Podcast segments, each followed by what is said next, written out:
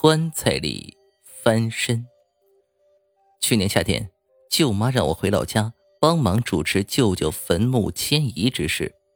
舅舅葬的那座山，我们老家要开荒进行招商引资。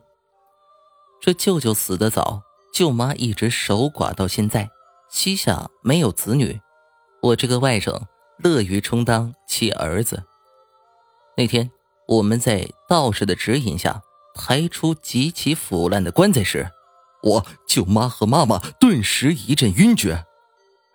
舅舅的骨架呈侧身状，膝盖骨顶着棺材边缘，并且断裂。剩下的山顶，我冷汗涔涔。十七年前那一幕像电影般在我眼前回放。那年冬夜，寒风刺骨，我们一家人。都进入了梦乡，却被一阵急促的敲门声惊醒。来人是舅舅家的邻居，告诉我们一个惊天霹雳：舅舅心脏病突发逝世了。妈妈一边哭一边在爸爸的搀扶下赶去舅妈家。那一夜，还在读初二的我缩在被窝里，大气不敢出，担惊受怕，熬到天亮。埋葬舅舅的第二天，舅妈哭着闹着要上山挖坟。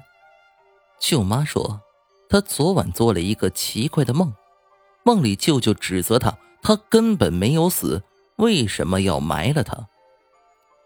妈妈和爸爸还有其他亲戚都认为舅妈是伤心过度出现的幻觉，甚至是精神短暂的失常，于是纷纷拉住她，劝慰她。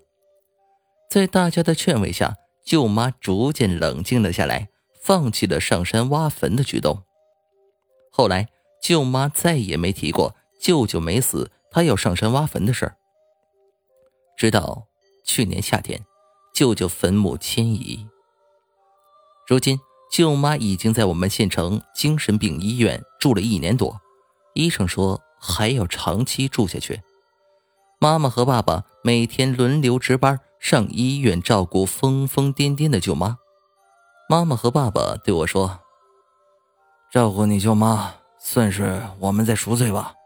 当年拦住了你舅妈去挖坟。”我后来才知道，当你爱一个人爱到骨髓时，你就会对这个人产生第六感。舅舅不是因为心脏病死的，而是因为被封在棺材里憋死的。